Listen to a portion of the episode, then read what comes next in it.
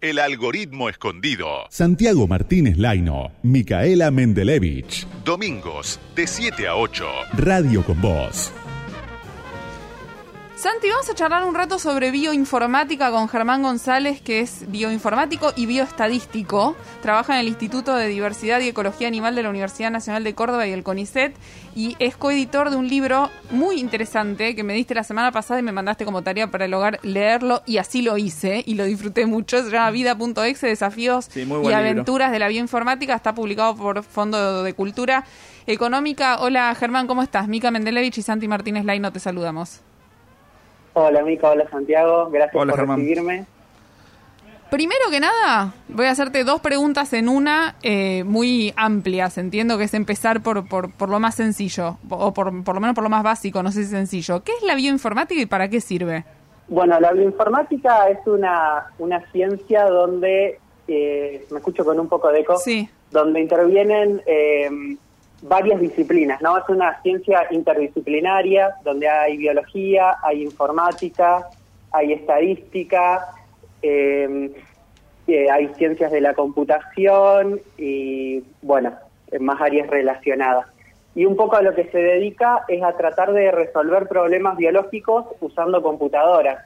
Esto puede ir desde cosas muy chiquitas, como entender cuál es la secuencia del ADN, cuál es su función, eh, entender cuál es la forma o estudiar cuál es la forma tridimensional que tiene una proteína, diseñar mejores fármacos para una cierta enfermedad usando esta información, hasta eh, cosas más amplias como pueden ser el modelado de epidemias o el modelado de cuestiones de ecosistemas que por ahí algunos autores no los toman como bioinformática, solo se restringen la bioinformática a, algo molecular, pero nosotros en el libro tratamos de tener una perspectiva un poco más amplia que también abarca todas estas cuestiones. ¿Y qué tal, Germán? ¿Y qué, cómo, cómo se les ocurrió hacer este libro y cómo, cómo fue la, convocatoria a los diferentes escritores de los diferentes capítulos de este libro? ¿Y qué, qué es lo que quieren contar ustedes con, con este libro? Bueno, la idea de este libro surgió en 2013. Eh, nosotros, mientras hacíamos nuestra carrera de grado y de posgrado, formamos un grupo de estudiantes de bioinformática eh, a nivel nacional, que es un capítulo de la Organización Internacional de Estudiantes que existe a nivel mundial, eh, que se llama RCG Argentina. Y dentro de esa agrupación un día nos enteramos de un concurso que existía para poder publicar un libro en una colección de divulgación y nos pareció que no, no había nada de, nuestro tema, de la bioinformática, así que nos pareció interesante eh, hacer un libro sobre el tema. En ese momento lo intentamos, estuvimos como un mes escribiendo y lo llegamos a presentar al concurso, pero no era un trabajo muy pulido y no, no llegó a ganar pero bueno, nos quedó ahí algo escrito y nos quedó la idea de poder retomarlo en algún momento. Hace un par de años tuvimos un, contacto con Martín de Ambrosio, periodista científico, em, y a él le, gustó el libro, entonces nos pusimos a retomar la idea, eh, reescribimos gran parte, agregamos cosas nuevas, y bueno, así fue un poco como se, se formó este libro. Es un libro muy eh, de trabajo en equipo, todo lo hicimos a través de, Google Docs, donde todos íbamos agregando cosas, escribiendo, compartiendo, así que bueno, tiene un poco ese espíritu de, de trabajo colaborativo, que es también un poco lo que es la bioinformática en el día a día.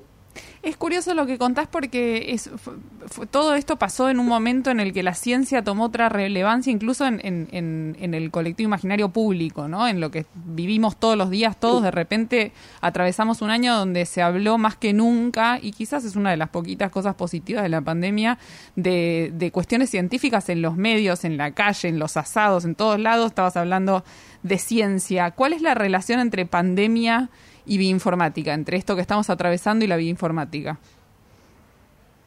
Sí, sin duda es que hoy todo el discurso pasa alrededor de la ciencia, ¿no? Porque esta pandemia está muy relacionado con ella. Y por eso también queremos que el libro sirva un poco como una caja de herramientas que te ayude a entender cosas que por ahí eh, en el día a día de tanta información que se genera y tanto ruido, uno no llega a comprender muy bien de qué estamos hablando. Bueno, la bioinformática, como les decía, es algo muy amplio. Entonces, abarca diferentes aspectos de esta pandemia, ¿no?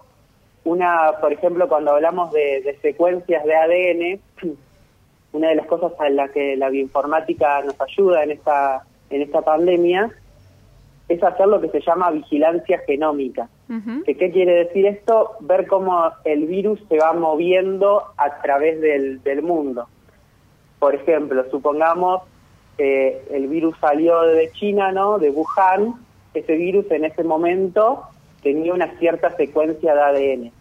Pero el virus va todo el tiempo replicándose, es decir, reproduciéndose, y cada vez que se reproduce, está copiando todo su material genético. Y a medida que hace eso, va introduciendo errores. O Se sea, son fotocopias y cada tanto una sale Y eso es defectuosa. lo que llamamos mutaciones, ¿no? ¿No? Claro. Entonces, la bioinformática nos ayuda a estudiar esas mutaciones y eso nos permite ir encontrando cómo el, el virus va saltando de un lugar a otro, porque el virus, supongamos que pasó de China a Italia. El virus después de un mes de estar reproduciéndose adentro de eh, seres humanos en Italia, ya no va a ser igual al virus que provino originalmente de China. Entonces, si después viniera, encontráramos el virus en Argentina, secuenciando el virus que encontramos en Argentina, podemos ver, ¿se parece más al de China o se parece más al de Italia? Y eso nos daría una pista de por dónde vino el virus al país y de cómo tomar medidas ¿no? que nos permitan eh, frenarlo. Que es lo que está haciendo el proyecto País acá, ¿no? Que están en el grupo de científicos que están mirando exactamente eso que vos contás, que, qué variantes están dando vueltas por acá y, y demás. Y en cuanto a las vacunas, porque tuvimos vacunas en- de- desarrolladas en tiempo récord, supongo que ahí también habrá habido algún vínculo con o, o utilización de la tecnología para lograrlo. Sí, lo de las vacunas es realmente impresionante, porque son procesos en los que normalmente hablamos de 10, 15 años, y esta vez se hizo en menos de un año, en alrededor de 6, 8 meses ya teníamos vacunas para probar en ensayos clínicos.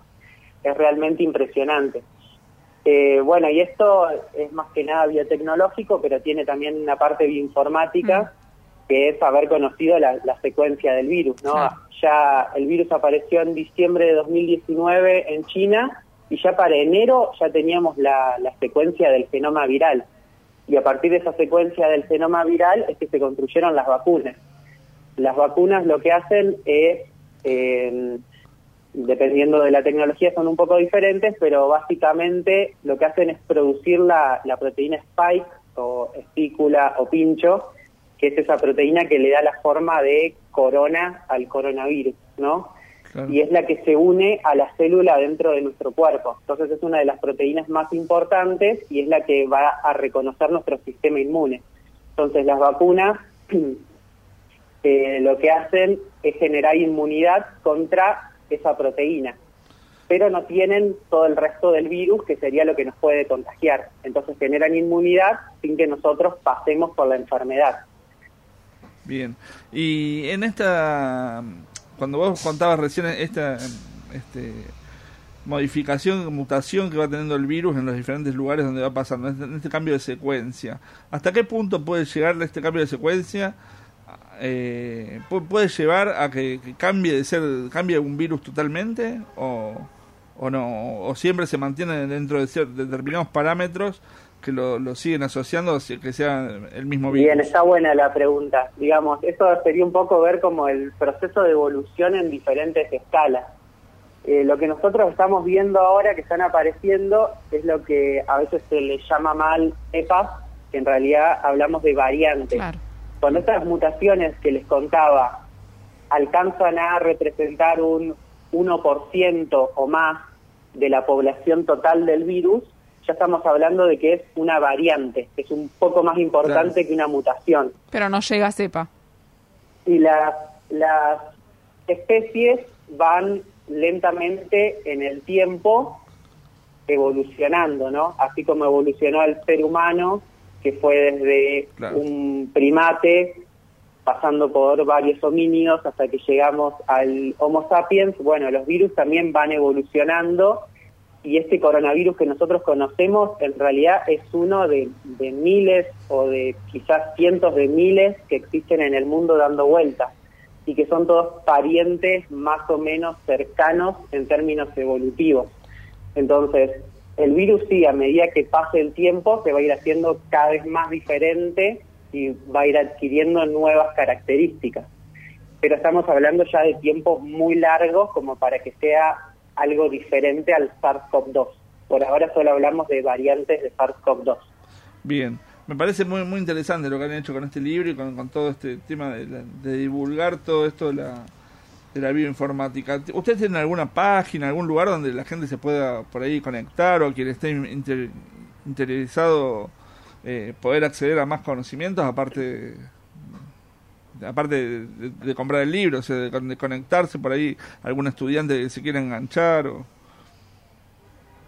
bueno, yo antes manejaba una página de, de divulgación de la bioinformática que era bioinformático.com.ar, pero ahora ya está un poco desactualizada. Eh, lo que le recomendaría es que se acerque a la Asociación Argentina de Bioinformática y Biología Computacional, la A2B2C, y al grupo de estudiantes, que es el RCG Argentina.